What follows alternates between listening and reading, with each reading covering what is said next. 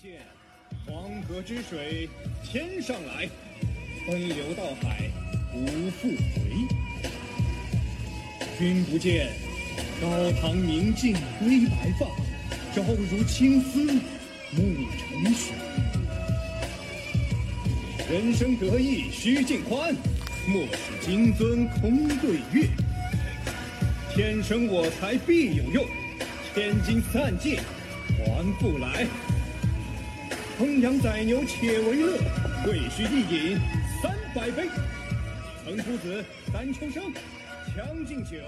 杯莫停。好，欢迎来到无限游戏，我是你们的老朋友熊光。这期节目我们想聊聊最近大火的国漫电影《长安三万里》。我们邀请的是此前在伊藤诗织那一期出现的嘉宾樱花盛堂，因为这期节目是我们两个人刚走出电影院，在路边即兴发挥所得。今天我们通过刷其他渠道的信息，又有了新的感受，所以就在节目开始之前作为补充，欢迎大家与节目的正式内容搭配服用。第一点是高适和李白的关系。其实高适和李白在现实中的关系并没有那么好。永王覆灭后，李白以谋反获罪，高适为了避嫌，将以往与李白的往来书信烧毁。李白得知后，也将高适的往来书信烧毁，二人最终再无相会。第二点是关于李白之死。关于李白之死，目前有三种说法。鉴于史料记载的说法有两种：一是经历人生大变故后，李白的身体日渐失威，最终病故；二是李白身体不好后，某次大醉后猝死。另有民间传说，李白是夜宿船头，恍惚间看到船头水面上一轮明月荡漾，便伸手捉月，失足落水而死。民间的说法其实比较符合李白浪漫的性格。第三点是关于长安三万里的由来。关于这一点，导演表示，他们想去呈现的是电影的质感，一种辽阔厚重的感受。名字来自于明代陈子龙的《梦到长安三万里》，海风吹断气息头。长安象征的是理想，三万里则是追寻理想的旅途。长安三万里是一个人与理想之间的距离。第四是关于电影内核的讨论，这部分的灵感来自于喷嚏网友。大家看看这个暑假西安大雁塔地铁站的人流量，就知道大唐的魅力经千年而不衰。大唐盛世是我们常挂在嘴边的词，也是我们对唐代的初印象。但这部电影里面却展示了大量在我们语文课本里面的才能之士，因大一统时代的人才过剩问题，空有一身抱负，却又报国无门，只能把才情寄托在诗歌上，例如电影中的裴十二。仔细想想，人才不值钱这一点，也是我们今天的写照。与太平盛世形成对比的是，春秋战国这种野蛮生长的时代，在魏国无法施展抱负的商鞅，可以去秦国试试运气，在秦孝公的重用下，让秦国脱离积贫积弱，作为个体，不用被锁死在大一统的某一个国家。舍舟登陆也相宜。电影中的那一首首诗歌，就好像岩层里的化石一样，那些写诗的人留下的这些痕迹，让我们知道还有人曾这样活过。好了，开篇的内容就先补充这么多，让我们开始今天的节目吧。时候有有几次边疆战争啊，你像，呃，朝鲜半岛上是有三个国家，分别是新罗、百济、高句丽，啊嗯就是唐太宗的时候都、都有征高丽嘛，高丽其实就是高句丽的简写，啊，嗯，然后然后那是东北方向，然后像像西边的话是把，西呃西汉的那个西域就是把那个版图又收回来了嘛，嗯唐朝的版图除了那个元元以外，唐朝的版图跟清朝的版图是最大的。啊西汉的话，当时西西汉的版图跟现在的版图比是没有西藏那一块儿，嗯那块儿是吐蕃，然后吐蕃跟唐也打了好好多次战争，然后就是最后议和了嘛。文成公主下嫁，嗯文成公主下嫁，吐蕃的那个松赞干布，就韩寒写过有一篇文章说松赞是个好 干部，其实其实人家名名字叫松赞干部，不是说他是个干部，人家名字叫松赞干布。然后文成嗯就是和亲嘛，嗯相当于和亲就是省省省军省粮。然后的话，另外一个就是你刚才问到那个问题，就是说，呃，就说云山城是在前线嘛，卤水关是在后面，对吧？对，然后两两两城之间是一个峡谷的山道，对吧？嗯，啊，峡谷山道在兵法上是最容易设伏的，设伏效果也最大的。然后我给你讲一个，就是为什么你那会儿提了一个问题，就是什么云山的吐蕃守军留的不多呢？是这么是这么一个原理哈，就是，呃，当年明月在《明朝那些事儿》里面也写了，就是当时的清军入关，呃，开始的山海关之外的话，清军也打了很多年，一直没打进来。为什么？就说我们攻城的时候，一下知道黄龙可不可以？理论上是不可以的，你必须得得得把路上的那些城池一个一个的拔掉。嗯，你如果不拔，会发生什么事情呢？你碰见城池，人家围而不出，你不把它攻下来，你绕道走了，对吧？嗯，你绕道走了，你去打后面的城，那你刚过去，你后面源源不断的要有补给，要有粮草，嗯就打仗时打的是后勤嗯，啊。你你绕过去了，你打下一个城的话，那这个城的守军就会出来袭扰你的粮道嗯，啊。你没有粮道，你这你这不管多少人，全部全部自己溃败。嗯，你想，你不管你多少人，你哪怕是一百万的军队，没有补给，嗯，过个过个一个月，自然就成了溃军了。你没有补给，没有饭吃，不用打，你自然就败了。嗯所以就是说，当你当你绕过不打的时候，你往前走，它会袭扰你的后方，你也不能安心坐着。所以你必须是把它克下来，你才能去攻下一个城，嗯必须是这样一步一步走的。那么，那么当你当你把这个城攻下来之后，你要攻下一个城的时候，你会不会给这个城分很多守军呢？那你玩三国的地图的时候，你想全国你要统一全国有那么多城池，你每打下一个城来，你要留多少守军合适的？留的太多，这个城的守军它本身就在消耗粮草；你留的太少，那你大军开拔以后的敌人就来把这个城又占了。所以你留多少守军呢？你的情报怎么定呢？这有什么讲究吗？所以一般是啥？你如果打下五十个城，你每个城留五万守军，就要占掉你多少多少兵员？两百五十万。嗯，你像古代一支军队四十万撑死了，嗯，你打下十个城，一个城城留三万军守，然后你三十万军队就被分散了，然后你就再没有力量去进攻了，嗯对吧？而且你每个城留三万守军，对方只要聚合起来攻你其中任意一个城，你都守不住的。所以还是那个道理，就是说你攻击的时候，你会把你的所有的军队聚集起来，嗯就跟买房一样，把资源聚集起来，一次性释放出去。嗯所以时时而为之嘛，围起来攻城是最最方便的，嗯就是攻击的力量，因为守城一方它有城墙的优势，有各种守备的优优优势。城外是没有补给，没有任何的东西，你补给线拉得很长，嗯，你没有任何工具可以借助，所以一般是要备齐于兵力才可以攻，要不然你根本攻不下来的。嗯嗯啊你兵力跟别人相当，你的装备跟别人相当，别人还有城墙的优势，你根本打不下来的。所以你攻城一方一定是数倍于敌人的兵力，你才能攻得攻得起。然后最省、最省、最减小损伤的方法是为之，啊，断绝它的一切外部的来源，断粮道、断水道，没粮没水了，你自然就溃了。嗯你撑两星期，自然就溃兵了。所以就是十倍为之。当你十倍于敌人的兵力的时候，你不要去强攻，强攻的话你会自己损伤很大的。你就把它围起来，断粮、断断水，然后他的慢慢就是士兵没吃的、没喝的，饿得面黄肌瘦，自然就内部就哗变了。嗯就给他压力，然后自然内部就有人想要投降，投降有活路啊！你就在城外，你把他围起来，你就在城外大吃大喝，天天给他看就完了。他在里面饿得面黄肌瘦，树皮吃光了，把小孩吃光了，把女人吃光了，嗯，他自然秩序就乱了。有有有的人就开始主张要投降了，嗯然后一部分人坚呃也主张坚守，两两部分自然就内乱了。当他秩序一崩溃的时候，不用你攻，嗯嗯自然就是唾唾手可得，如囊中取物。嗯所以就是说，你打下一座城的时候，你分多少兵也不适合。那你要攻打下一座城，你肯定是把你所有的兵员都运运过去。那你背后的这座城已经变成你的地方了，你的补给线是要通过这里的，嗯所以就留少量的士兵去驻守就行了。嗯所以当大军倾巢而出的时候，大军背后的城一般是空城，或者说接近于空城的状态，所以不会留。像比如说你有十万军的话，你不会留超过一万的军去驻守这里。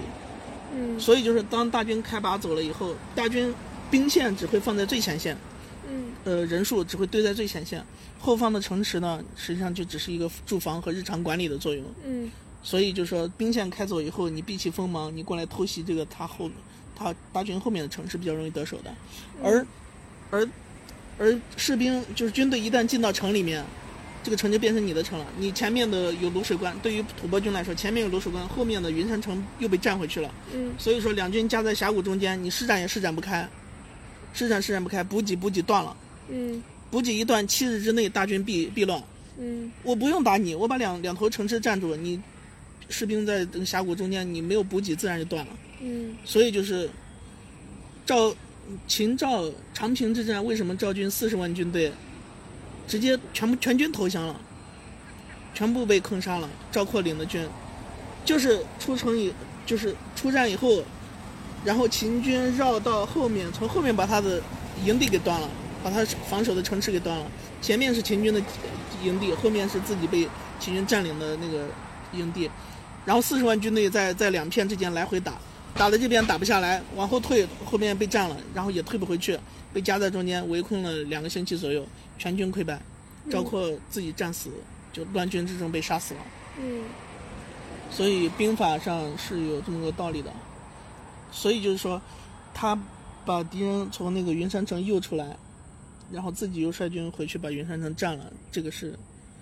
很精巧的一个打法。我那会儿问你的时候，其实并不是对这个东西有疑问，我嗯只是觉得就是他那一招就是很妙，因为相当于我觉得这个电影是最开始的时候是有一点儿那种给你塑造了一个绝境，呃，不不不不，这个电影在最一开始的时候是少年时期的，还有一些，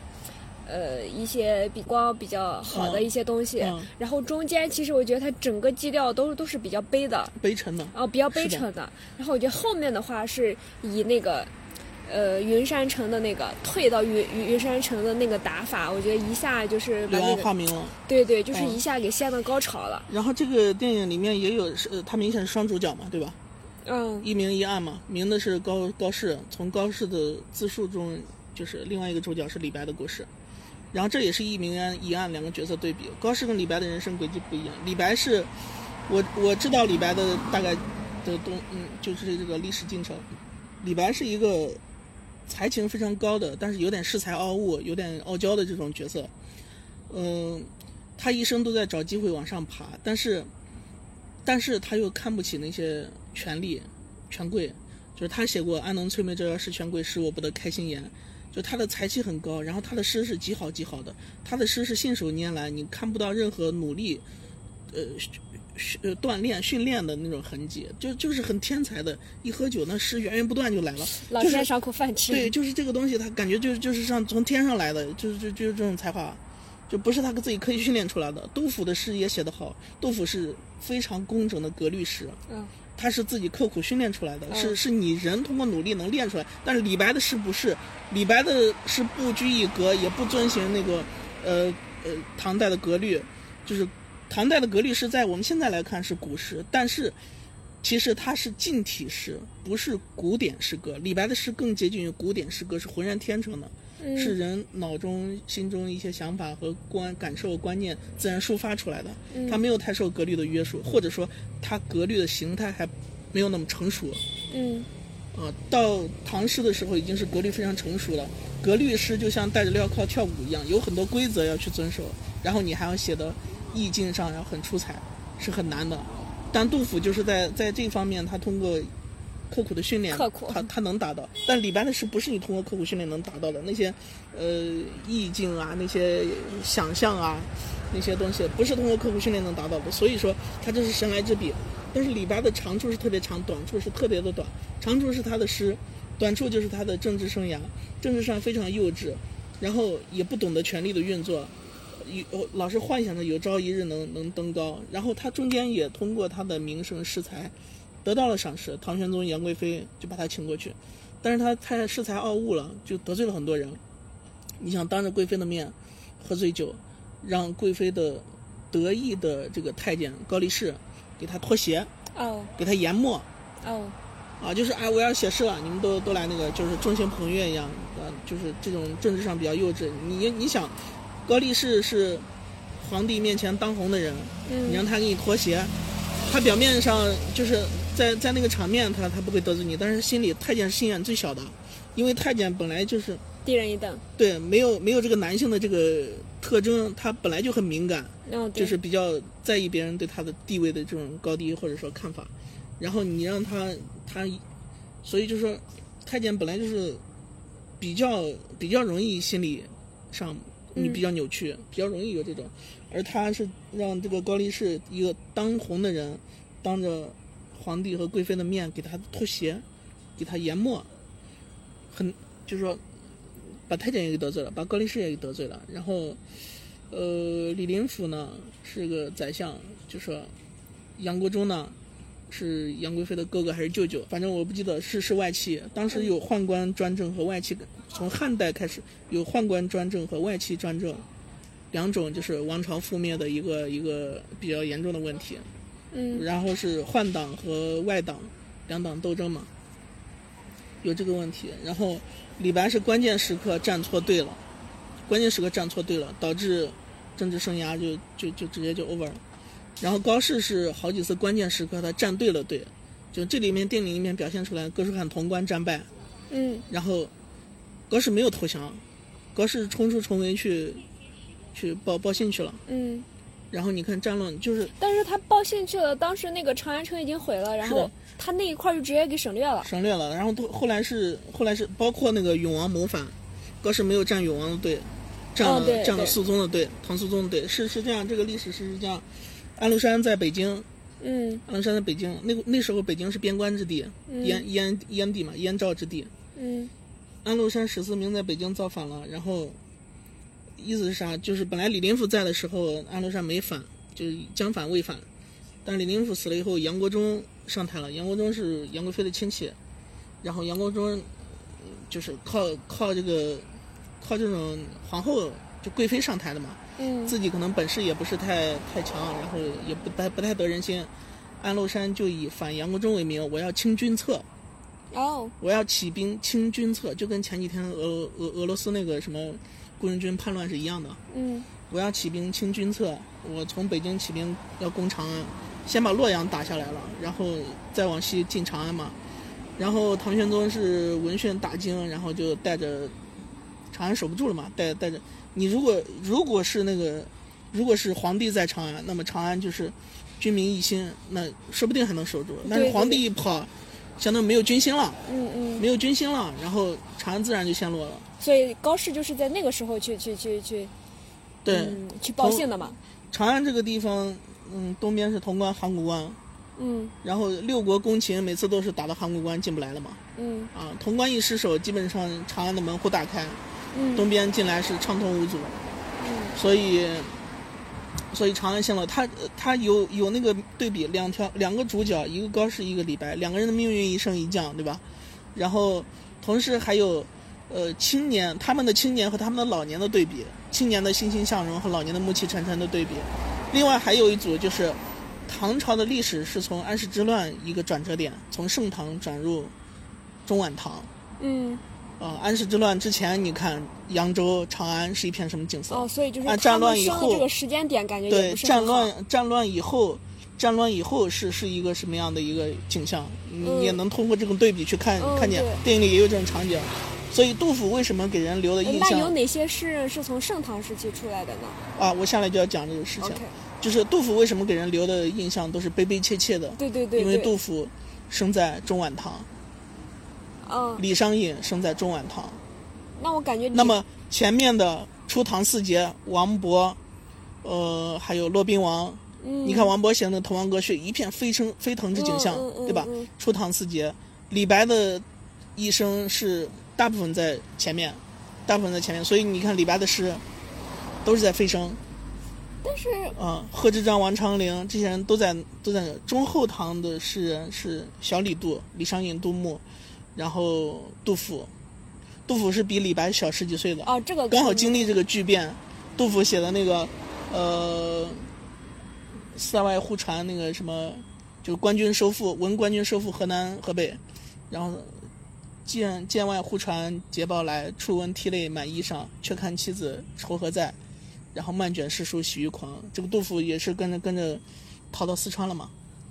嗯呃，当时唐玄宗就逃到四川了，就是兵骑兵，就是皇家的那些卫队啊，什么骑兵从长安走到马嵬坡的时候，军队哗变，军队哗变，就是说，因为安禄山的反叛的名义是那个什么要清君侧嘛，嗯就说杨国忠是是引起的叛乱，杨国忠是个是个坏蛋，军队哗变说要求把杨国忠杀了，哦，军队哗变是军队已经杀了杨国忠，要求唐唐玄宗是把杨贵妃也要杀了。啊哦对，然后唐玄宗就就在马嵬坡嘛，马嵬兵变嘛，在马嵬坡，杨国呃呃，唐玄宗是很喜欢杨贵妃，有没有爱情不知道哈，但是确实是很喜欢，但是没有办法，三大军叛军攻城，然后大军哗变，嗯你是个天子你也没办法对吧？所以就含泪赐死了杨杨贵妃，嗯杨贵妃死在马嵬坡了。另外一种传说就是杨贵妃实际上没死，秘密逃走了，从从扬州出海走水路到了日本，日本也有这个传说。然后日本现在还有那个杨贵妃的船登陆的地点，有那个景点。是吗？啊、是的，是的，就是是一个传说，但是中日都有这样的传说，日本那边也有这样的一个一个地方，所以是不以及是可信度就比较高？嗯、历史谜案吧，说不清楚。嗯，好的。看来日本就是这个，呃，地处中国的周围，这个占了不少的便宜。是的，是的，你你想那个，还有那个节度使，节度使是一个很大的一个地方官。我的理解哈，因为我也没有专门研究过官职，唐代的官职，节度使是啥？就是省一级的领导干部，结合了行政和军军事所有大权，相当于地方的一个军阀割据嘛，相当于一个地方的军阀头目，这是节度使。呃，然后就是就是安史之乱的时候，中央的军队就是全部在拱卫皇室嘛，然后各地方的地方军就是节度使。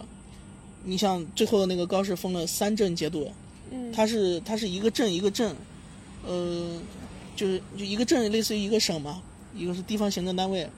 一个镇的节度使就相当于省长加政委加上这个这个省的那个军区书记，嗯军区领导，行政和军事集一身，三镇的一个节度使，那就相当于辖了三个省，都是他节制的。从安史之乱以后，他是借助于节度使去平乱的嘛，对吧？借助于节度节度使的呃力量去平乱的，所以平乱了以后，节度使的实力做大，节度使最后就成了割据了，就军阀割据那一套东西。嗯嗯嗯，所以最后的唐朝的王室，就是最后节度使越来越大，越来越不听调遣，各个节度使也都有自己的那个不臣之心。最后唐朝是亡于这种节度使的那种叛乱，就是藩镇割据，把唐王朝的那个气气数就耗尽了。嗯，就是中央调动不动地方了。啊啊，地方也各各自为政，跟西周有点像。对，就跟西周末期是一样的。嗯，所以为什么说李鸿章是晚清的第一大功臣呢？曾国藩、李鸿章平定太平军以后，本来如果他们自己自立为王，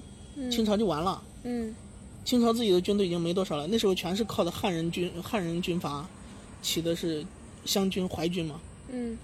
全是汉人的军官，就是清朝自己的亲王，呃，领的八旗子弟都已经没落了。如果那时候曾国藩、李鸿章有不臣之心，嗯清朝直接就完了。但是就是李鸿章也说过，一代人只能做一代人的事情。他们那代人有忠君思想嘛，都读书过来的，嗯就是忠君思想那套东西观念根深蒂固，所以就一代人只能做一代人的事情。然后就是要革命，要维新，他们最多搞搞洋务运动，然后要变法都是不会变的，祖宗之法不可变嘛。嗯要变法都等下一代人康有为了，要革命就等再下一代人孙中山了。一代李鸿章是一代人只能做一代人的事情，所以就是李鸿章是很有才干，而且对自己的就是做事情，在自己的认知框架之内，从来不去做那些逾越框架的事情。嗯，不逾矩。对，不逾矩。所以就是李鸿章也提拔了袁世凯，袁世凯就是也很有才干，不然不可能做到晚清的那个军政什么大权。然后袁世凯、孙中山革命，孙中山跟坂本龙马很像啊，这是扯到坂本龙马，孙中山跟坂本龙马很像，他呃中国把孙中山当国父，然后坂本龙马是日本的维新之父，他都是有一系列主张、一系列平权思想、民主进步的思想，但他手里没有军队。嗯哦，没有军队怎么办？就只能凭三寸不烂之舌去撮合各方面的势力。坂本龙马促成了萨长同盟，共同去倒幕。但是如果如果倒了幕以后呢，萨萨萨摩和常州的力量又会成为新的幕府，嗯就相当于屠龙少年最终会变成恶龙吗？这是人性。嗯所以坂本龙马看到的这一点，就是说你们不用武力倒幕，就是避避免流血嘛。你武力倒幕之后，你的这个新势力又成为新的那个权力当权者，你又又会陷入过去的那种循环，那这些维新志士的血就白流了。所以就是说，我们要坐下来议和，我们要成立一个新政府，以天皇为中心的政令全部出于天皇，嗯，而不是幕府。啊，这里面也出现了幕府两个字，这这那啥时候出现的？这里面就是说我要去郭书涵的墓墓内当那个啊记账的人嘛，嗯嗯，对对啊，对就是这个幕府本来是军军帐那个幕里面的辅辅嗯臣，嗯嗯嗯，但日本把这个字借过去，把这个词借过去了。日本也有幕府，日日本的权力是结构是这样的：日本的封建时代全部都是天皇是被架空的，嗯嗯，然后各个藩镇、各个诸侯国嘛，类似于周朝那样，各个诸侯国去去打仗，嗯但不灭国哈，不灭国，就是说一旦我这个，比如说齐国，我统一了天下，我我把跟我齐国一起打仗的将领们，我给你们封地，把你封到秦，你是秦王；把你封到楚，你是楚王。但是是我齐国为盟主啊，嗯你要听从我的号令，国家的政事，我尊周天子为天子，但是国家的政令全部出于我幕府，嗯我就成为幕府了。你其他的都都是相当于你也是诸侯国，但是你是听令于我的，嗯我是每年向进京向周天子做工作汇报，嗯就这样的，它是这样一个统治模式，天子是没有权利的。然后坂本龙马提出的思想很超前，就是把权力归还于天子，政令皆出于朝廷，嗯幕府降降低为普通的一个诸侯国，而你在新政府，新政府是议会制嘛？你在新政府，比如说你齐国有二十个席位，秦国有二十个席位，对吧？我们遇到国家大事了，我们就这么多席位，这么多议员，我们表决嘛，嗯对吧？这种思想当时是很先进的，嗯所以就是说他能看到这点。孙中山呢，为什么孙中山有个外号叫孙大炮？嗯他也没有军队啊，他也是靠靠各种力量，他游说各种力量帮帮助他去推翻。他当时为了团结袁世凯这个力量，他给袁世凯许了很多，就说你你你那个什么，你就是清帝退位以后，你在新政府里面临时大总统给你做，对不对？嗯然后你也有很多权利，你可以保有你自己的军队，军队不，你的军队不用国家化，你就是你的军队。然后袁世凯动心了，呃，袁世凯本来就想做李鸿章那个位置嘛，但是但是清清朝的亲王又不是很信任他，呃，所有的重要的位置都是皇家的人去做，就是亲王去做，嗯慈禧的人去做，所以汉城虽然得到重用，但是并不被最终信任。嗯所以袁世凯，袁世凯最后就是慈禧派他领兵去镇压革命党，他去跟革命党去勾合了，跟孙中山还去谈过，然后孙中山给他让渡了很多权利，然后袁世凯带着军队就回来了。就说：“哎呀，革命党人太凶了，我们打不过，我们要粮，要要要要要草，要要要要军饷，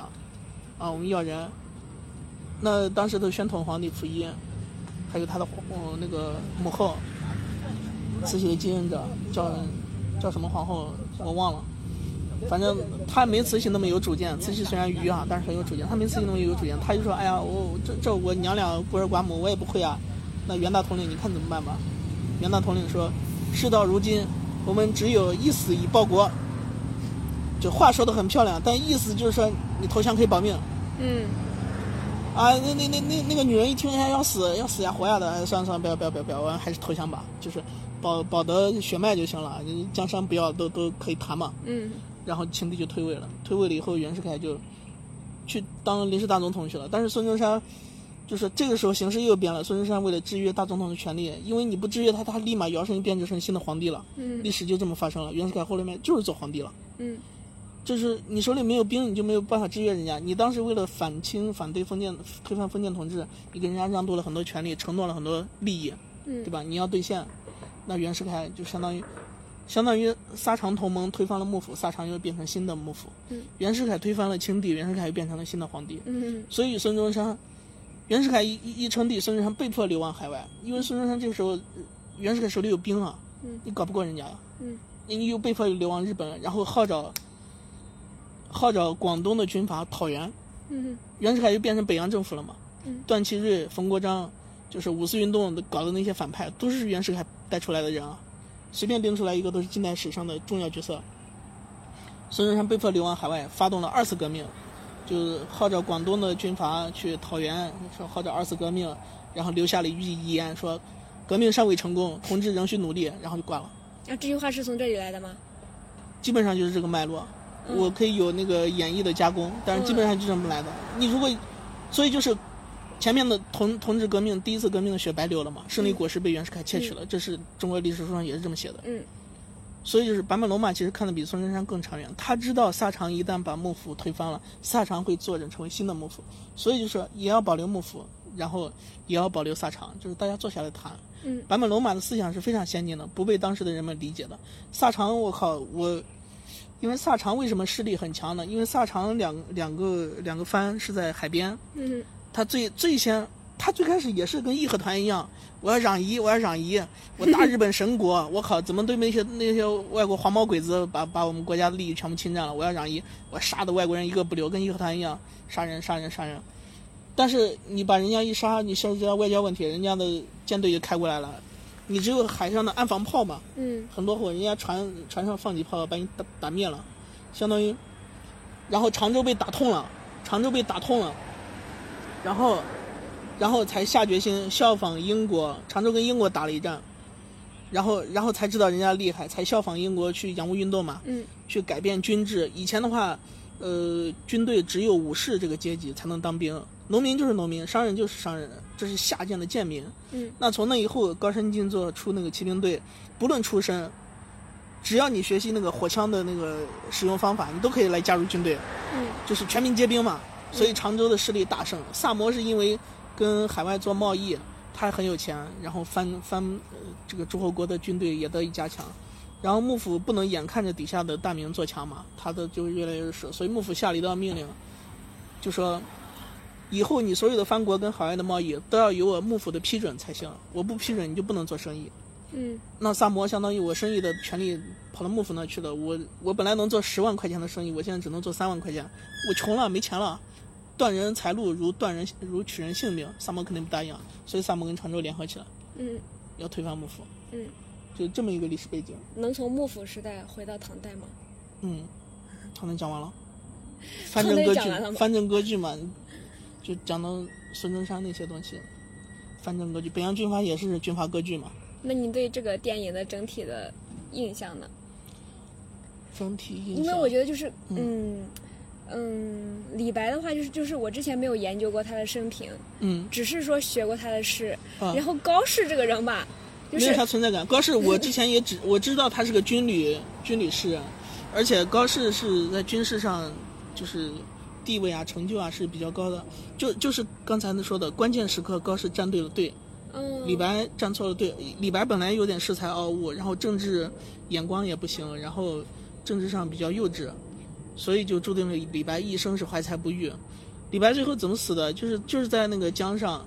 最后在江上喝酒，大醉而归，然后失足掉到水里淹死了。但李白不是冬天死的嘛？他冬天还盲人喝酒呢。呃，这个我没有研究过，但是我听我看到的史料，李白就是最后这么死的。嗯，然后呢，李白活了多少岁？可能是五十多岁吧，不是很确定，得查一查。啊、然后高适呢是军旅诗人，又是成就比较高的，所以高适是辛弃疾的偶像。辛弃疾一辈子都想做到高适那么那么一个情况，但是宋朝你知道比较积弱嘛，但是我感觉高适辛弃疾一辈子都没有都没有。就是你能补充一下嗯高适的这个职业生涯吗？因为就这个里面来讲的话，嗯，他前面就不咋地，然后在嗯电影后面的时候、就突然就爆发了，呃也只是爆发了一点，甚至那个嗯果子都没有让他给摘到。是啊然后那个打完仗之后，两年之后他就死了呀。就就就是他好，他好像都高高适的存在感我也了解的不多，但是我我我知道歌手喊的一些东西，因为《剑三》这个游戏哈，《剑网三》这个游戏就是以大唐为背景的，它里面也有暗示了的内容，嗯里面那些人物我都很熟，什么十四名安禄山，各种番将、歌手喊，嗯，它里面也也有歌手喊那的东西。你可以把哥舒翰这个人补充一下。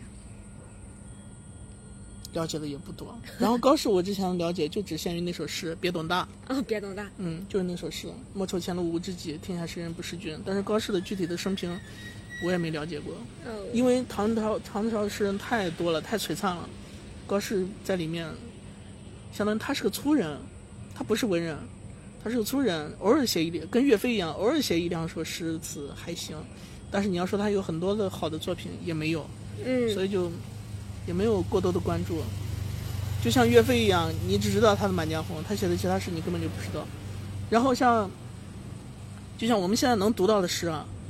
是比较幸运的，实际上是比较幸运的嗯是你想能留下来的。啊。你想，你读到杜甫的诗，基本上都是杜甫四十岁以后写的。那杜甫是从四十岁开始写诗吗？肯定不是。那杜甫青年时代的诗去哪里了呢？对，这个电影里面也出现了《望月》这首诗：“岱宗夫何如？歧路青未了。造化钟神秀，阴阳各昏晓。嗯会当凌绝顶，一览众山小。杜甫晚年还写了一首写写山的诗，格调就不是这么这么样一个格调了，是一个很悲戚的、很向下沉的一种感情。嗯，那是他一生经历的颠沛流离、国家战乱，目睹了民生困苦，嗯，写的一首诗，跟他青年时代写的这个《望月》就是同样是写山，两种截然不同的这种意境不一这样种了。意境，就是诗以言志，嗯歌以咏情，诗里面寄托的是人的志向，所以就是也能看出来杜甫的一个变化。呃，这个望月杜作为杜甫的青年诗能留下来是一个幸运哈，但是杜甫大部分的诗流传下来，绝大部分是四十岁以后的，四十岁以前的诗去哪里了？只能说是遗失了。杜甫绝不可能是从四十岁才开始频繁的写诗的，所以就竟然四十岁之前一首都没有留下。很少很少，极少，哦，理解。估计是在战乱中遗失了。哦，理解。然后像像那些有名的人，你基本上都只读过他的几首诗，嗯他一生不可能只写几首诗，因为在那个时代，这里面也也也也表现出来了，就是写诗是一种社交社交的方式，嗯就是你要跟别人社交，你必须得写诗，不管是逢场作戏写的那个捧场的诗，嗯，或者是吹呃拍马屁的诗，搜索工具。呃，就是社交工具。你你你社交场合，你喝酒就是要吟诗作乐，就就是要写诗。你不管是呃写这个景色也好，写这个啊歌姬很美也好，或者说你要拍马屁说你这个主人家很豪放也好，才高八斗也好，他都是要用诗去表达的。所以就是好的诗，大家会口口相传下来。所以这些人肯定平日里他妈的诗就是一种生活状态，对，而就不跟是。我们平时发朋友圈一样。我对觉对得，对，就跟我们发朋友圈是一样的，它是一种社社交状态，所以他一辈子肯定发了很多朋友圈。对，那你现在能读到的每个人只有几个朋友圈，嗯是不太可能的。所以就是说，从那个时候的经过时代的这种洗练，能流传下来的，并且幸好被我们现在读到的诗，十不存一。就是这个比例，一百首诗里面可嗯能只有不到十首能流传下来，而且被我们读到，所以就你可以想见，这个本来是一个多么大的财富，嗯，对吧？你可以模拟一下，你把它还我原一觉下。得百不存一，我觉得十不存一都说少了。是啊，是啊，这是这是一个很大很大的财富。然后，所以就是说，你能读到那些诗都是都是很经典、很经典、很精华的，而且还有十倍于你知道的这些诗的好诗，他们已经完全的遗失了，丢了。十倍啊！嗯，所以你可以想象，我们中国的这种文化宝库，本来是有多么庞大。对。不用，遗失了很多。我们的文化宝宝库的这个 持有量依然是跑不对，完。所以所以就是说，这里面的那种文化的那种传承啊，真的是，哎呀，就是能看出来一个民族的血脉，就是他的精神劲儿、精气神，嗯，就在这些东西里面。是的。嗯，包括这这个电影里面令令我最最最那个啥，最出乎意料的，也是那会儿我被手机打断了，就是他的《将进酒》，哇，那是李白一生中最出彩的一首诗。他对啊那他这个块太美了啊，那个那个画面那个呈现的，就是真的把诗的那种景象给画面化了。嗯哇，这那那那个很有想象力，就是那块儿已经脱实向虚了。嗯，在是的。江边饮酒本来是个实景，但是那块儿已经虚化了。嗯就像就像杜甫那个“长空淡淡飞鸟没，万古消沉向此中”，就这种意境，就是就是他已经脱离了个人的愁苦愁烦，他已经变成了宇宙洪荒的一种万古消沉，就不是个人的一种愁。他这里面愁也不一定是忧愁的意思，嗯，就是万古消沉向此中，与尔同销万古愁。嗯就是一种对生命的短暂、年华的易逝的这种哀叹、这种感叹，嗯的这种宇宙，宇是代表时间，宙是代表空间，这种无尽时空的永恒和人生命的短暂，就是年少的时候还一起切磋相 技扑艺，一起相对扑 年匆匆转眼间就年老了，就耳边白发，眼袋低垂，啤酒肚子，对吧？李白的那个大肚所子以真的是太写实了。李白是为就吕布那话，李白我说我为酒色所伤，就这种这种，呃，就是这个《将进酒》里面有有一句哈，应该是后面的误传，就是“天生我材必有用，千金散尽还复来”。你看这个韵脚哈，嗯你看这个韵脚，“天生我材必有用”是用这个脚，呃，然后“千金散尽还复来”是哀这个这个韵脚。据传这一句是后人抄错了，然后在敦煌里面某一个高窟或者说某一个陵墓里面，后人发现了一个一个版本，是啥？天生无图有俊才，嗯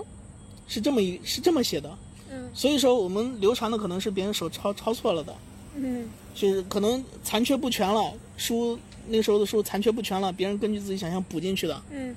可能原本是天生无图有俊才，因为这一句更符合原意，或者说更符合这个押韵。你想《将进酒》杯莫停，嗯，是那什么，就是跟前面的韵脚是一脉相承的。嗯，天生无图有俊才，千金散尽还复来，这个读起来才哦更对朗朗上口。对对对对对，是的所以说，官方现在慢慢通过这种研究认定，认为这个版本应该是这个版本，而不是我们流传甚广的“天生我材必有用哦，用跟来确实就不有押点韵差，对，”啊，“天生无天生无图有俊才”，嗯，天生我才这跟个来我这种人是有俊才的哦啊，千金散尽，就算千金散尽了也没有关系，还会再回来的。哦，这个有俊才跟天生无，我所以我才必我有用我就以就后那个意境就不一对样了我背诵的版本一直是“天生无图有俊才，千金散尽还复来天生无图的图是”，图就是呃前途的途，不是，是无耻之徒的徒，徒就是人的意思嘛。天生我这个人嘛，天生无徒，哦，我一直以为是有无的无，其实是无辈的无，是无吧？辈之徒，嗯就，无耻之徒天是生无无辈。图有俊才，天生我辈这样的徒，就是天生我辈这样的人，嗯有天俊生无才，嗯徒徒弟的徒，天生无徒有俊才，千金散尽还复来。这嗯才应该应该是理论上这应该是正确的版本，啊，这哦是一，那个小你这么说的话，那个天生我材必有用，显显得就是不押韵嘛，就韵韵韵破了。倒也破不是韵破了，就是那嗯个意境，我觉得都都好像差了一点儿。对，天生我稍逊一材必有口用。对，天生无徒有俊才，这才是一个自傲啊，嗯嗯，就是就是自视身高、恃才傲物的一个人应该说的话。天生无徒有俊才，嗯，对对吧对对，是嗯很高。那我对，还有一个就是李白的李白的这个《将进酒》，我一直是跟那个苏轼的《前后赤壁赋》去对比的，就是论诗才这个气势磅礴上，李白是更胜出，但是论这个哲理，论这个文思哲理，是苏轼的《前后赤壁赋》更更好一点，因为哇李白的这个东西，呃，你了解他们俩的诗文哈，李白这个东西他就是他是即兴为之，哇靠，喝爽了啊，open 了，放开了，我靠，他妈来呀来呀，喝啊，不要停啊，停这杯投注不能失，然后拔剑抽出似似茫然，我靠，就爽得很，不要停啊，喝啊，嗨呀、比较 happy 啊。但是苏轼的话，就他就是很有哲理，他他很有理性，他也写在赤壁上泛舟江上。泛舟江上，我我与好友泛舟江上，我们在讨论，你说，呃，就是我们也讨论诗性大发，我们也饮酒作乐，然后，呃，醉了以后睡在这个船板上，不知不觉东方之既白，就睡到天亮了。嗯东方之既白，我们也讨论，你看这个山川美景啊，这个江风明月啊，多么好的啊！可是我们人啊，就这么几十年啊，匆匆而逝啊，每念及此啊，我这个心里也都黯然神伤啊。然后就是别人问苏轼嘛，我就有这种感觉啊啊，就是，哎呀，以有限对无限，以短暂对永恒，哎呀，人生太神伤了。然后苏轼就说，啊，就是苏子与客曰，苏轼就说，哎呀，你看这个山间之明月，江上之清风，都是大自然给我们的馈赠啊。嗯然后这个是永恒的啊，我们现在看到的这个明月，跟古时的那些人看到的明月是同一轮明月啊。这个江上清风，山间明月，它是永恒不变的啊。我们在此时此刻，我们尽享到这美景之中，我们饮酒，我们以自己融入这个永恒的事物之中，我们也仿佛跟它一起见证了过去、未来、宇宙时空轮回不尽，取之不竭。哎呀，所以就是以以物我两用啊，然后这这种感觉就是。嗯，我能体验到一种更大的宇宙时空之永恒，就是嗯这、这种感情。前后之必赋就写了这么样一种宇宙时空的哲理，呃，所这个以恰我好嗯可以理解，就是苏轼它是一种日常的哲思的一种体现，饮酒它只是一种助兴，是的，它是可以复现的。对而李白就是这东西喝酒了，得喝到一定的程度对，可能才会有。对对这对，个李白这个是对酒嗨了，然后诗词张口就来，嗯，对，而且是你你都感觉不到他他是他平时怎么训练的，然后他这张口就来，就是真的是上天赏饭吃，老天爷赏饭吃。然后苏轼他就是一个很明事理，因为苏轼的一生也不顺，不停的在被打击，嗯，然后但是但是他是他不是写词起家的，这李白是一直是诗狂，嗯很狂放，但苏轼是写什么写经史文章治国的文章起来的，嗯苏轼是这方面考考功名起来的，嗯然后所以苏轼最开始是取功名的，最后仕途上受受折损了以后，才心态放开了，然后然后上可与天子论道，下可与庶民宰猪烹羊，啊一起喝酒吃肉，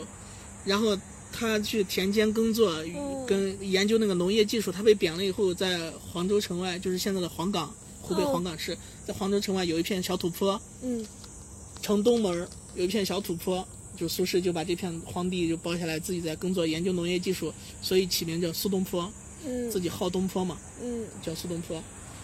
然后他去，他也生活很贫困，也是被贬谪了嘛，然后工资其实很少，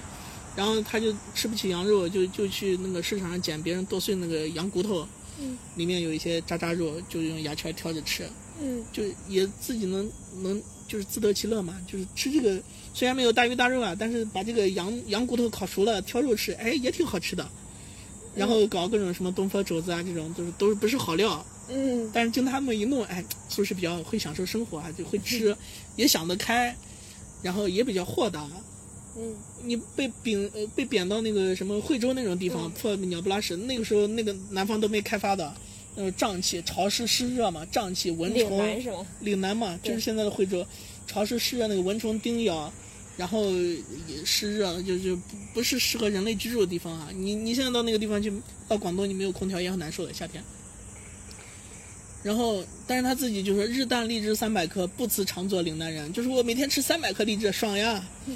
呃，让我一直做做岭南这个地方的人，嗯我这我也挺开心的啊，我也挺开心的，我也挺好的。就是他，他到哪不管到什么境遇，他都能看得很开，所以就这，就是李白跟苏轼境界差的地方。李白是得意的时候，哎呀，我爽呀，我要飞升了；人生得意须尽欢。对，失意的时候，哎呀，去他妈的，就这种，最后就发牢骚，站错队，就是，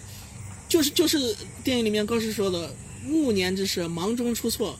太急于想求功名了，然后就永王三顾茅庐请他出山，他不明就里就出山了，啊，他都不知道永王山干嘛的。啊啊啊！对吧？也是也是历史是这开了这么一个玩笑，永王失败了，嗯肃宗唐肃宗就是唐玄宗的儿子，唐玄宗，呃，把杨贵妃杀死以后，唐玄宗逃到四川去了，然后，然后他的儿子李亨，太子李亨，在甘肃啊，这里电影里面说的是银川哈，嗯宁夏，我印象里面是甘肃，我记得不一定对哈，嗯，我印象里面是在甘肃自己称帝了，把唐玄宗尊为太上皇，相当于儿子儿子自立了嘛。嗯然后他称帝了，然后就看天下的天下的官员怎么反应吧。天下官员如果都认同，那也就正事了；天下官员如果不认同，那那就说唐玄宗还能调动得得得动天下，然后唐玄宗就把他儿子废掉，嗯他自己还是皇帝。但是根据后来的情况，唐玄宗自己手里兵力不行，太子李亨那边起来了，然后永王永王也是那个唐玄宗的儿子嘛。永王一看我的兄弟能能自己立立为王，那我也要自己立为王。如果我胜了，那我才是正统。嗯嗯对吧？这个时候就是天下比较乱嘛。嗯那最后永昂失败了，李亨那边儿他那时候也不是肃宗，就这个东西都是死后以后给的谥号，嗯就他胜利了，他才变成正统，所以他变成唐肃宗了。如果那时候他失败了，那永昂才是正统的皇帝，那李白就站站对队了。李白的落魄在于他关键的时候都站错队了，政治上比较幼稚。但是站队这个是你事后的一种，是的，这请也是假运气啊。对呀、因为你一开始就是保证不，你人生好多次站队的机会，你保证不站错队，这个本来就是小概率事件，有运气成分在里面，但是也跟你眼光有关系。哦，对，但就是他可能也不精于政事，然后，是的，是的，嗯，对，就可能也也也不太擅长，也不太看这些东西。嗯，是的，是的，嗯但是我感觉李白的名气真的是要大过，大过高适，不是大过今天电影里面出现的所有人，是的，甚至是不少人的总和。是的，因为李白的诗确实写得好，才气逼人。他的诗不是唐朝的诗，他的诗更接近于古体诗，就是汉乐府啊，那些什么《离骚》啊，那那些，呃，《楚辞》《离骚》啊，那个《诗经》。对，嗯李白的诗更接近于《诗经》的那种风格，而不是古诗，嗯那是古诗。你看《诗经》里汉乐府之前是古诗十九首，嗯，那是古诗。唐代因为因为是唐朝人编的那些格律诗的经典，所以在嗯唐代的人看来，那那格律诗是现代的诗嘛，当代的诗对吧？所以叫近体诗。唐诗是近体诗，有了格律这些要求了，所以叫近体诗。古诗呢是指汉代以前的那些诗，嗯呃，相当于《诗经》《楚辞》《国风》嗯“关关雎鸠，在河之洲”那种风格。李白的诗更接近于古体诗，他没有太多的格律的限制，嗯所以李白是一个古典诗人，嗯杜甫是近体诗人。嗯，是这样，李白的诗确实写得好，就不是不是一个凡人能写出来的。就他那些想象，那些铺陈，哇，那种气势磅礴，真的是大鹏一日同风起，扶摇直上九万里，张口就来九万里，什么飞流直下三千尺，就你都不知道那些词儿是咋都不是咋写来的。没有一句写实的，但是气势特别的磅礴。嗯但是你看杜甫写的诗就很克制，夜雨剪春酒就是却看妻子愁何在，呃，漫卷诗书喜欲狂，都很克制，没有什么千啊万啊那嗯，些。没有一些什么很大的夜一些词。夜雨剪春酒，新炊见黄粱，都是写的生活场景。嗯嗯嗯，李白的诗就比较富有想象力。李白的诗不是人间的东西，呀，嗯，所以诗仙嘛，哦对，诗所以仙就是仙嘛，仙我觉得就是嗯仙诗到这仙个他是地方天上的，杜甫是诗圣，圣圣人，圣圣人圣是人间的，嗯，对，圣圣是就人是间的说你可以从由人而演化，是呃的更圣通是从过不断的人变迭来代，你可以变，你可以对，孔上圣升人为嘛，圣，对，，孔圣人，圣圣本质上还是人嘛。嗯仙的话，那是那是天上的，嗯这就是李白和杜甫的区别。嗯。那你今天晚上吃饭的时候，突然间被被 Q 过来看了这样一个电影，你觉得体验怎么样？嗯，这部电影我打九分，就是国漫能出这么好的电影，就是基本上基本上还原了李白的一生，就是平时呢，大家可能就是就是对李白啊、高适嗯啊、这些诗人，就只听过名字，不太了解他的生平是怎么样的嗯啊。这样基本上对高适和李白的轨迹做了一些描述。李白哦是的的轨迹我大体上是知道的，但是高适的人生轨迹我基本上也是空白。嗯因为高适没有那么出名嘛，李白、杜甫的人生轨迹大体上我还是知道的，嗯，因为这些人都太出名了，太出名了。然后就是也有很多资料，就是他们一生的那个轨迹图嘛，嗯就是中国地图上几岁跑哪儿，几岁跑哪儿了，嗯几十岁跑哪儿了。但就是，就是如果你，就是如果你去单学习某一个人的某一条线的话，其实是是，呃，代价比较大的，学习是的成本成本也比成较本太高了对，然后他的话就相当于是通过两个多小时的电影给你把，对啊嗯，把这些人都带了一下，对然后通过嗯你就知道他们在这个线上，在整个坐标系里面是怎么样的一是个的位置。是的，他就他就用高适的一生给你截取了一一个片段，就是也对是唐朝历史的一一一段视频，就是类似于你在截取一首歌当铃声的时候，你只截取了最高潮的或者转折的那一部分。嗯他是把那个大唐的一个历史，通过这两个人的生命轨迹做了一个片段，而且他也同时给你带出了什么王维、王昌龄、杜杜甫、呃呃杜甫这、这些人。哦，除了其杜实甫之外，其他人就只是其前实面带了一下。对，其实你也可以通过这个也可以看出来，因为你你在读这些诗的时候，你就感觉啊都是唐朝诗，对你感觉他们应该是一起的，对但实际上这些人之间年龄可能相差十几岁、几十岁，对，里面有老爷爷，一然后个也有杜甫那某一个诗是人是老爷爷的时候，另外一个可能是几岁小孩才学识呢，嗯对，是对这样的，所以就是说你也有一个对这些人之间的关系的一个具体的认知，就是给你截取了一段画面嗯，啊，这个电影也有这个好处。那你觉得他为什么要这样立意呢？就是，嗯，就是他为什么没有就是直接从李白的第一视角去写，而是嗯选择了，呃，高适，跟高适这样两条线并行。嗯，呃，虽虽双然主角哈，嗯对，虽然就是从设计或者是感官上来看，嗯这样子的话，其实更有，嗯，更有更有悬念，更有看头。就包嗯括最开始的时候，我就看得很慌，我就我我就说这个都爆爆兴趣了，你这都守不住了，嗯你还在这淡定的，哎，别急，公公，我们还有三个小时呢，我们慢慢说。这也是塑造了一个悬念，这是嗯塑造一个悬念。然后我我是这样想的哈，我这样理解的，因为高适的一生基本上是向上走的，因为他站对了队嘛，所以向上走的。辛弃疾都很羡慕他，高适是辛弃疾的偶像，辛弃疾一辈子想达到高适的成就，但是辛弃疾一辈子都没有机会。宋朝太积弱了，嗯辛弃疾是有一身武艺，诗也写得极好，他的诗才比高适还好。高适基本上是个粗人写诗，那么类似于跟岳飞差不多。嗯啊，就偶尔写的几首好诗，但是没有什么太多的那个好作品。嗯然后，嗯，因为高适的人生是向上走的，如果你以李白为第一视角的话，那就是相当于人生起伏太大，然后你你就感觉这个人性格不稳定，做事不靠谱，然后他你到有什么问题吗？李白他到一最后，他到最后落魄的时候，一定是满腹牢骚，但是在这个这这这个在格调上就不太高了，哦，政治我知道上就不太不太好了，尤其在这样一个经济下行的时代，嗯，嗯如果是一个对人生对走对下坡路、满腹牢骚的一个结尾的话，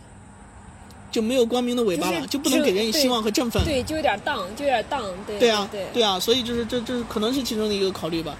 以高适为第一视角的话，相当于他跟李白的人生轨迹是一起一落嘛。嗯，然后也有是同时期的一个对比，对然后它也能带所以来就后面的一个高潮，对因为因为它可能就是，嗯，李白的话其实相当于就是，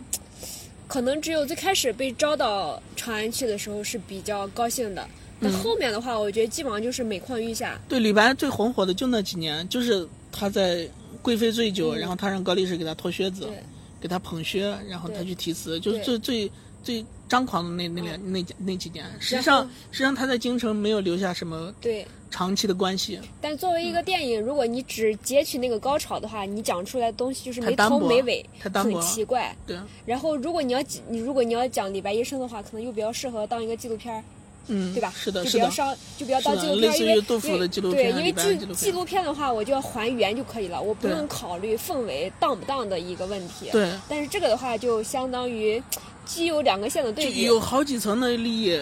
呃，既有双主角的对比，然后有一个是双主角一起一落的对比，还有一个是双主角青年和晚年的时候的对比，还有一个是盛唐的时候和中晚唐的一个对比，哦就是安史前和安史后的一个对比，有好几层含义呢。好的。那我还想问一个更灵魂的问问题：嗯高适真的是李白最好的朋友吗？因那为这肯定不是了嘛，那绝对不是，这是只是电影的一个艺术手法。那李白一生那么多朋友，他跟高适也走的是不同的人生道路，他俩是认识，不是，但是但是主要是对于这个论断，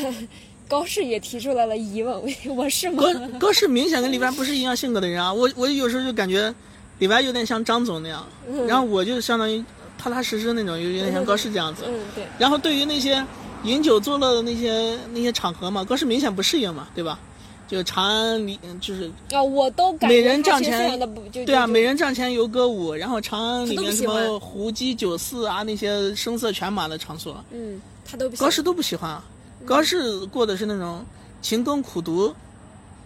对对呃对，就是他的军风前格确实比较苦哈哈。对对对对，勤工苦读，然后然后然后相当于那个边塞立功的这种，嗯那你能列三个李白的 top 三好友吗？杜甫呀，杜甫，嗯哎，那为啥没有？除了杜甫，还有其他人吗？还真不知道。那为啥又没有拿杜甫去切入呢？也嗯是说杜甫的一生也比较荡，是吧不，？如果你你你以杜甫为第一视角，那那我估计百分之八十的时间都在写安史之乱以后了，就没有盛唐的那个对比了。嗯，因为杜甫的青年期已经是安史之乱了，哦，因为他太小了，就他是的差他得的有那点多个生命的长度，就是如果安史之乱是一条线的话，那高适和李白刚好生命跨度两边基本上均等。那嗯杜甫呢，基本上就是只呃生出生时候只在安史之乱前一点点，大部分时间都在安史之乱之后。所以你以杜甫为一生的话，你就没有办法展开那嗯错位个。的有点多，对对，然后对没有办法相当于形成偏移的，离对安对史之对乱这条线中心偏移的有点多。两个人人物的本身的经历也偏离的比较多，就对没有办法在河边一起玩相扑了，因为对一个对对二十几岁的人跟一个十几岁的人没有玩那个呃胡姬、胡四、胡人，就是嗯大唐的那种包容的那种东西，就是杜甫的视角展开，那就是一副洛阳乱、长安乱，然后逃荒逃亡乱四乱川，到处都是兵荒马乱，然后什么千里无鸡鸣，嗯你想想。嗯，你你你这个诗诗文你很熟，千里无鸡鸣，但是你仔细想想那个场景，千里无鸡鸣，你想鸡鸣代指什么？有村落才有鸡鸣狗吠啊，哦，千里无鸡鸣，千里无人烟啊。嗯，哇，就就相当于一个村子一个村子都被灭掉了，千里无人烟，就是那种荒凉破败、嗯地狱一般的景象。你就像那个什么《兵车行》，哦，车辚辚，马萧萧，爷娘妻子走相送。走是跑的意思，古汉汉语里面走是跑的意思。嗯爷娘妻子跑着送啊。嗯。行行人弓箭各在腰，兵器都在腰上。然后信是生男恶，反是生女好。为什么？就是，就是老百姓都以生男，一般是传统观念，生男传宗接代嘛，嗯生女都是嫁作他人但嘛。但因为生男要当兵，所以对啊，反而因不男好因为生男要当兵会战死呀，会死呀。信是生男恶，反是生女好。嗯就就把社社会的观念都给颠倒过来了，就是兵乱的这种程度。嗯，所以这么来说的话，这个选角还是君不挺讲究见的，青海头，古来白骨无人收。嗯这都不是尸体了，都一片白骨，没有人去收尸，嗯就那种惨状。嗯杜甫是经过战乱的，所以杜甫是关心民间疾苦的。以杜甫的视角写，一定是苦哈哈的，嗯，应该也也一定也是苦哈哈的，也就不非太会非害非羞常的压抑，就非常的压抑。你比如说，比如说，我是因为有日本近代史的对比，所以我对中国的近代史有多苦，我是我是能体会得到的。那那是因为我看日本的近代史，你和中国恰好有个对比，因为他们两个拿到的一样的开局。我们一八四零年被英国敲开了大门，日本是一八五三年被美国敲开大门，都是要签订不平不平等条约，然后开放港口，要给你强行做生意，通过做生意把你的财富就就源源不断的攫取到国外去了嘛。嗯啊，相当于一样的开局，但是日本的话长小好掉头，大家伙也比较齐心，然后就把情况扭转过来了，然后不仅从肥肉变成列强，而且近代对中国造成的苦难是最深的，嗯是欺负我们最狠的一个列强，他们以前是我们的徒弟啊，是我们的小弟，是跟班儿，啊嗯后来欺负我们最深，到底是怎么发生的？我去对比、去去体会、去感受，嗯有很多的这种感受。那你你想，没有没有日本的那种明治时代那种欣欣向荣、一片崛起，那我也不喜欢那个时代呀。啊嗯看到的全是凄苦、凄风冷雨，对吧？但是但是你看，你看一一衣带水的那边儿邻居，我靠，一片欣欣向荣啊！人家力量小，国家穷，然后然后就是就是硬是逆天改命啊！这种精神值得我们学习啊！就是兴起，他们要要要崛起那个路，比我们新日本，他们要建设新日本那个人那种理想，不比我们建设新中国那种理想差。所以你就懂得怎样去尊重别人，而不是说小日本坏蛋你就该死，我要搞一个东京大屠杀，不是这种脑残言论，而是世界上每个民族争取生存、争取权利的这种愿望迫切和都是一样的，必死牺牲之决心嗯是没有差别的，对对，大家都是一样的，一样的追求美好的生活，一样的值得尊重。对呀所以，这才是世界普世的一个观念，嗯而不是说看了一些宣传或者看到一些片面的史料就觉得啊他们都坏透了。你你想，有人天生是那么坏吗？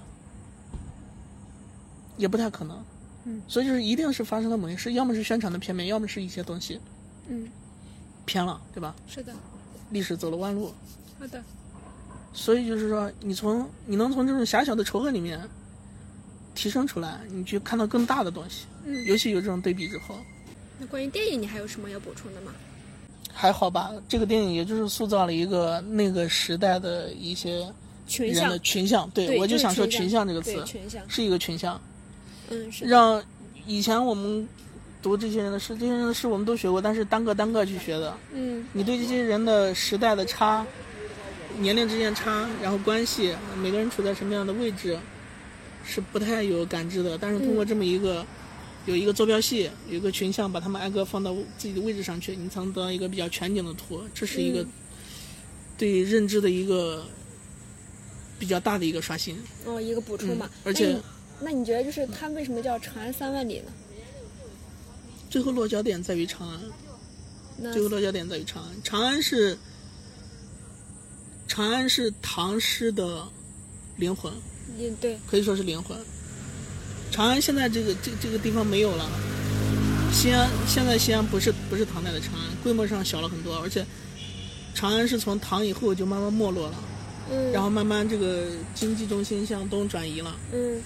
因为元的统治者是从北方来的，所以定都在北京。嗯明呢，明呢本来是定都在南京，然后因为有靖难，哦就是四皇子朱棣篡位，嗯朱棣是燕王嘛，在边境本来是本来是亲王是驻守边境的，嗯然后篡位了。他在南京住了几年，然后因为得位不正，自己也不安心，他的他的势力基本上都在北京一带嘛，嗯都在都在北京，所以就后来他南京得位不正，住的也不安心，老怕别人就是相当于清算他，嗯后来就把都城迁到北京去了，明在北京。那清朝是从关外进来的，那肯定北京离他们近嘛，嗯所以西安从唐以后慢慢就没落了。然后几经战火，明代的时候设的西安府，就把它变成一个地方的中心了。所以说，长安这个地方只在诗里、在书里、在梦里。那三万里呢？三万里，啊嗯，三万里又是从哪儿来的？我感觉上是一个群像吧，一个群像，因为人生之途本来就比较漫长，他们想各种取功名啊，这一群人对吧？也是取了一个比较大的一个，跟李白的诗对的一样，也就是一个比较虚的一个意象，对吧？对，你想高适的奋斗之路，他从渤海之滨，嗯东北，东北嗯那边、嗯渤海嘛，嗯靠嗯北京边境了嘛，嗯从渤海之滨，然后到扬州，到到江夏，嗯，江陵到长安，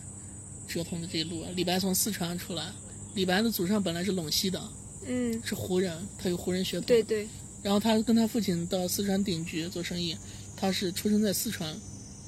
然后也是各种漂泊到扬州到长安。就这些人的功名之路，本来也是一条漫长的嗯奋斗之路，然后加上一个群像，对吧？嗯加起来，差不那多为什么也不是六不是八呢？长安六万里，长海八万里，岂不是更好嗯听？那你总得选一个数嘛，这是其一。然后第二的话，从道家来说，一生二，二生三，三生万物，三就代表多。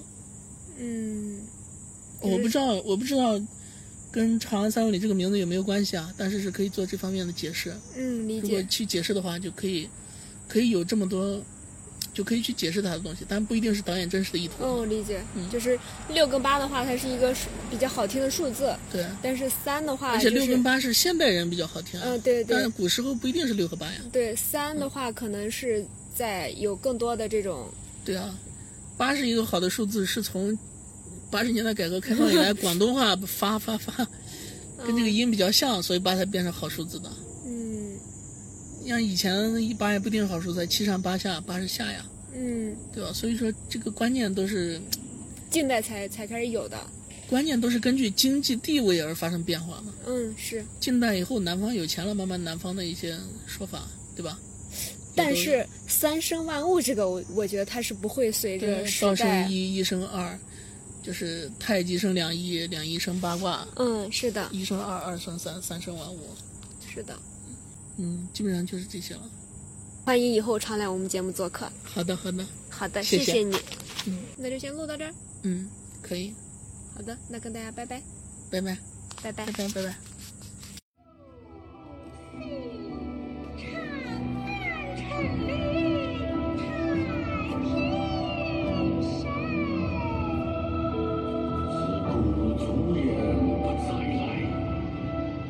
不见怀中客。长南道一回来，一回老。長安一片月，萬年後依聲。长安少年游侠客，夜上青楼